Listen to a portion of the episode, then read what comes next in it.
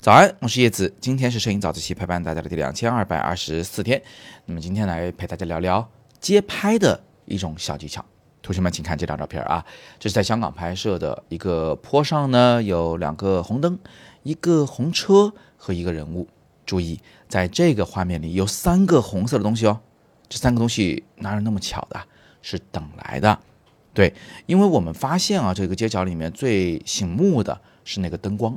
嗯，所以我们就想让这个灯光和车辆之间呢有个呼应关系，等一等，总有一下它能两个都是红灯，而且正好有一部红车停在这一个画面的左下角，这个红色的车辆和两个灯就构成了一个三角形的关系，没那个车可是不行的哈，一定得有一部车，如果没有它，那么两个红灯就都在右上角，都在右边，那么整个画面的重心就有点不稳当了。这个车呢，它不仅得有，而且最好啊，它是在人物前面的一部车，最好它还在运动之中，因为车辆正在向前行驶嘛，就多多少少会带一点点的模糊运动的速度感。这种运动感，它能跟静止不动的人物、楼房和红绿灯呢，形成一个鲜明的对比，叫做动静结合或者动静对比的照片。这里还有一个小细节，因为车辆的面积啊通常是比较大的，那红绿灯呢，它那个小红人儿是比较小的，所以在这里呢，我又使用了一个黑柔滤镜、柔光镜，来使得那些发光的事物啊向外晕染它的颜色、它的光线。你看那个红绿灯的周围是不是有一大团红光啊？这就是黑柔滤镜正在起效果。我用的黑柔滤镜呢是那个八分之一档的，是比较轻微的那种，但是效果已经足够明显了。看完灯光，我们再来看看人物。人是一定要出现的，哪怕小小的就在画面中间点缀一下，我们也会发出一声赞叹啊，说哇，这个感觉好有故事啊，对不对？你看，一定要出现人物，但是人不一定要很大。就像前两天早自习我跟大家说的，我们使用一种大景小人的拍法就可以了。但这个人小了以后，就有新的麻烦，他很容易就看不见了。很容易就就就就被别的东西喧宾夺主啦，抢夺注意力了。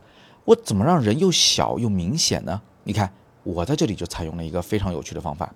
包子啊，当天穿的是一个深色的牛仔衣、牛仔外套，所以呢，我就让他站在了一个浅色的墙面的前方，因为他的背景是浅色的，是被路灯照亮的那个呃米色的黄色的墙壁，而人物是深色的，一亮一暗。它的反差很大，对比很大，所以这个人物就会被凸显出来。黑色的人物是被白色的墙面所反衬的。同样的啊，如果你穿的是白衣服，你就找黑色的背景，比如说现在画面最右侧的那个深色的树面那个位置去站人，或者呢你是红色的衣服，你就去找绿色的背景；如果你是黄色的衣服，你就去找蓝色的背景。这样你既小又还是画面的主角，整个画面就会很有故事感。那有人说，老师没有人物怎么办？我接拍的时候等不到人怎么办？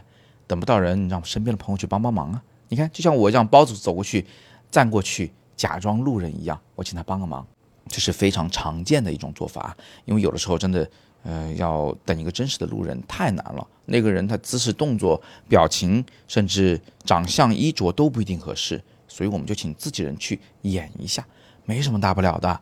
咱拍的又不是新闻照片，新闻摄影。严禁作假，但是其他的摄影门类呢，基本上都不会太去苛求我的画面是完全真实的抓拍。最后，我让包子啊啊用手去拉一下他的背带。当然了，我跟他比较远啊，我没有扯着嗓子去喊说包子，你手去拉一下你的那个书包背带，不用这么喊，你做个姿势就可以了，对着他挥挥手。当他看见你的时候呢，你把手在自己的这个肩膀处。啊，做一个动作，他就会模仿你，跟你做，做一个拉背带的动作，做一个假装在前行，往右，在等车辆，是吧？看好了，车都停好了，再过马路，就那种感觉，这就非常的真实了。同学可能说，这也太考验演技了吧？其实一点都不难，都是生活中动作。最考验的不是对方，是这个拍照的人，你如何去引导对方，摆出一个更路人的、更生活的姿势。好了，这张照片的秘密就跟大家揭示完了。那么同学们想不想跟我一起去街拍练习一下呢？手痒了吗？下个月跟我一起去拍吧。我二十三号会带领同学们一起去拍重庆，二十四号带大家拍成都。天呢都分上下午的拍摄，上下午各是不同的主题。嗯，会练习古建筑摄影、画意摄影、人像摄影、街拍摄影等等等等各种题材。因为是小班授课啊，最多也不会超过十二人，所以我可以把你照顾得很好，手把手的教你拍出好看的照片来。你可以任意选择一天来参加，跟我拍重庆或者拍成都，或者你两场都想参加，那学习效果肯定会更好一些，会学到更多的知识。关于这两场游学营的。具体的安排啊，以及报名方式呢，就请大家自己去看我的微信公众号“摄影早自习”今天的第二条图文链接，可以进入到我们这个课程的介绍了。再次强调，下个月十二月的二十三号，我们一起拍重庆；二十四号一起拍成都。我非常期待你的到来。今天是摄影早自习陪伴大家的第两千二百二十四天，我是叶子，每天早上六点半，微信公众号以及喜马拉雅的摄影早自习栏目，不见不散。